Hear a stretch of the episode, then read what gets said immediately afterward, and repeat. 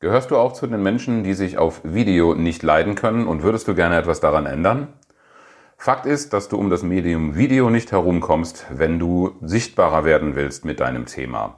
Der Grund dafür ist, dass die sozialen Medien ausnahmslos heute Videos bevorzugen und Video das Medium im Trend ist, mit dem du viel, viel leichter deine Kunden erreichst. Zum Beispiel kannst du im Video mit deiner Stimme, mit deiner Art zu sprechen und mit deinem Thema viel überzeugender und persönlicher punkten als mit einem Text oder einem Bild. Wenn du keine Scheu mehr vor dem Medium Video haben willst und lernen willst, wie du souverän vor der Kamera stehst, deine Zielgruppe erreichst und dein Angebot mit Leichtigkeit präsentierst, wenn du lernen willst, wie du das moderne Medium Video für dein Coaching oder Training didaktisch einsetzen kannst, dann habe ich ein tolles Angebot für dich. Am 9. März startet meine 11 Tage Video Challenge, wo du in 11 Tagen all diese Dinge lernen kannst. Und ich verspreche dir eins, dein Verhältnis zum Thema Video und zu dir selbst auf dem Video wird sich komplett verändern. Klick auf den Link in dem Beitrag, in den Show Notes und melde dich jetzt an für dein Ticket. Ich freue mich auf dich. Und jetzt geht's los mit dem Podcast. Herzlich willkommen zu Trainer Talk, dem Podcast für alle, die souverän und erfolgreich als Trainer und Coach werden wollen. Mein Name ist Oliver Bayer und ich bin Mentor für Trainer und Coaches, die ich auf ihrem Weg zu souveränem Auftreten und unternehmerischem Wachstum begleite, ohne Existenzängste.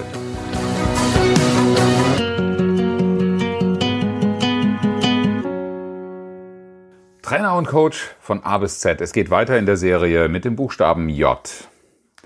Und bei J habt ihr mir den Begriff Jahresplanung gegeben. Planung und Pläne und Oliver, das war oft so ein Thema. Denn ich liebe es überhaupt gar nicht, Pläne zu erfüllen. Deshalb habe ich eine ganze Zeit lang immer darauf gesetzt, Spontanität ist das, was zählt. Und ja, in dem jeweiligen Moment gerade mich frei entscheiden zu können und machen zu können, das ist immer noch ein Gefühl, das mir sehr, sehr wichtig ist. Ich habe allerdings auch festgestellt, dass bei aller Spontanität dann gerne Folgendes passiert, dass ich ein ganz tolles Projekt angeboten bekomme, mit voller Begeisterung reingehe, ganz spontan, weil es mich eben begeistert, weil es auch wirklich tolle Projekte sind, mit denen ich mich da beschäftigen darf. Und dann bin ich eine ganze Zeit lang damit vielleicht sogar super ausgelastet und dann kommt irgendwann die gähnende Leere weil ich mich nicht planvoll bewegt habe, weil ich meine Zeit nicht eingeteilt habe und auch einen Plan verfolgt habe, wie kommt denn dann der nächste Auftrag? Wie bleibe ich in einer Sichtbarkeit für Kunden, für Interessenten? Was mache ich, wenn bestimmte Dinge passieren und vorher, äh, unvorhergesehenermaßen?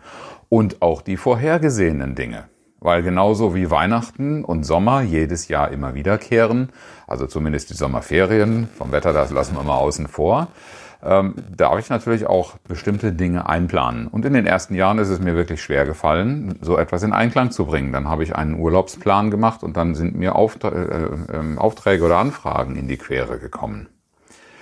Also was schaue ich mir genau an und was regle ich im Jahr, in, in, in der Jahresplanung und womit beschäftige ich mich? Und das sind zuerst einmal natürlich die Ferien- und Feiertagszeiträume, die ich mir genauer anschaue, wie ich sie für ja, Arbeitszwecke oder eben auch für Urlaubs- und Freizeitzwecke äh, nutzen will. Denn ich bin ja nicht allein auf der Welt und ich möchte auch nicht allein bleiben. Das heißt, es gibt ja auch immer eine Abstimmungsnotwendigkeit mit Familie und Freunden, wenn ich etwas unternehmen und erreichen will. Ähm, aber auch die Frage der Auftragsauslastung. Ich darf schon auch ein, ein, in einen Plan reinschauen, wie viele Aufträge brauche ich, von welcher Güte und wann sollten die stattfinden. Denn nicht nur das, was ich in einem Jahr geplant haben will, das stattfindet, zählt, sondern auch das Interesse und der Bedarf des Kunden. Und hier muss ich auch auf Erfahrungswerte bauen und muss mir genau anschauen, welche Zeiten sind sehr wertvoll für Angebote, für Aufträge und welche sind eher nicht so interessant und wertvoll. Meine Aktivitäten im Bereich Akquise, auch so ein Thema. Und natürlich Urlaube. Denn wenn ich immer nur Last-Minute-Urlaub buche, dann kriege ich vielleicht nicht das, was ich schon seit Jahren tatsächlich erreichen will. Leben ist das, was stattfindet, während du fleißig Pläne schmiedest. So wird John Lennon zitiert. Und deshalb sage ich als Empfehlung, mach eine Grobplanung. Und schau immer wieder rein. Und sei dir vor allen Dingen klar darüber, womit du diese Grobplanung machst. Womit arbeitest du? Bist du noch einer von diesen old-fashioned Menschen, die einen großen Wandkalender haben? Finde ich selber grundsätzlich sympathisch, ist aber, wenn man viel auf Reisen ist, sehr, sehr unpraktisch. In meiner Anfangszeit war das allerdings etwas, wo ich sehr, sehr dankbar war, sowas im Büro hängen zu haben. Und ähm, ein bisschen hat meine Assistentin genau das gerade geerbt und übernommen und arbeitet mit einem Wandplaner. Einfach um Übersicht zu haben, wann sind Einsatztage, wann sind Ferienzeiten, äh, wann ist man im Einsatz, wann ist man im Homeoffice. Solche Dinge auf den ersten Blick zu haben. Ich persönlich arbeite heute mit einem digitalen Tool, das mir auch schnell ein, ein, eine Übersicht dazu gibt. Und das ist einerseits ein, ein Kalender, den ich auch auf dem Handy mitnehmen kann, der zentral gepflegt wird. Äh, zentral soll heißen nicht alleine von mir, sondern an einem zentralen Ort, wo auch mein Team, meine Assistentinnen darauf zugreifen können und mitarbeiten können. Und gleichzeitig einen Taskmanager, in dem nachverfolgt wird, was ist jetzt gerade zu tun, was steht an und wann machen wir es. Und diese beiden Dinge greifen sehr stark ineinander. Ich bin in meinem Bekanntenkreis und meinem Freundeskreis dafür tatsächlich mehr oder weniger berüchtigt, dass ich viele dieser digitalen Tools einsetze und trotzdem gleichzeitig auch noch mit einem Notizbuch, also richtig mit, mit Papier noch arbeite, weil ich für mich selber festgestellt habe, dass das noch das Spontanere ist und dass das, es fühlt sich einfach besser an.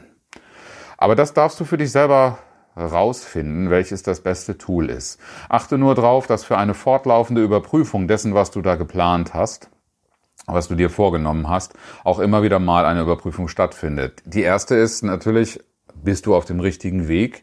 Arbeitest du daran, diese Pläne bzw. die dahinterstehenden Ziele auch wirklich zu verfolgen und gleichzeitig eine Überprüfung zu machen? Bist du da noch auf dem aktuellen Stand? Verfolgst du noch die richtigen Ziele? Stimmen die Rahmenbedingungen noch oder darfst du vielleicht genau da außen herum korrigieren? Ich bin natürlich auch zu diesem Thema sehr neugierig. Was ist denn das, wie du deine Planung machst? Machst du eine Jahr Jahresplanung? Womit machst du die? Wie genau machst du die? Was ist deine Planungsroutine? Ich freue mich wie immer über deinen Kommentar, auch deine Fragen unter diesem Beitrag und bis zum nächsten Trainer von A bis Z.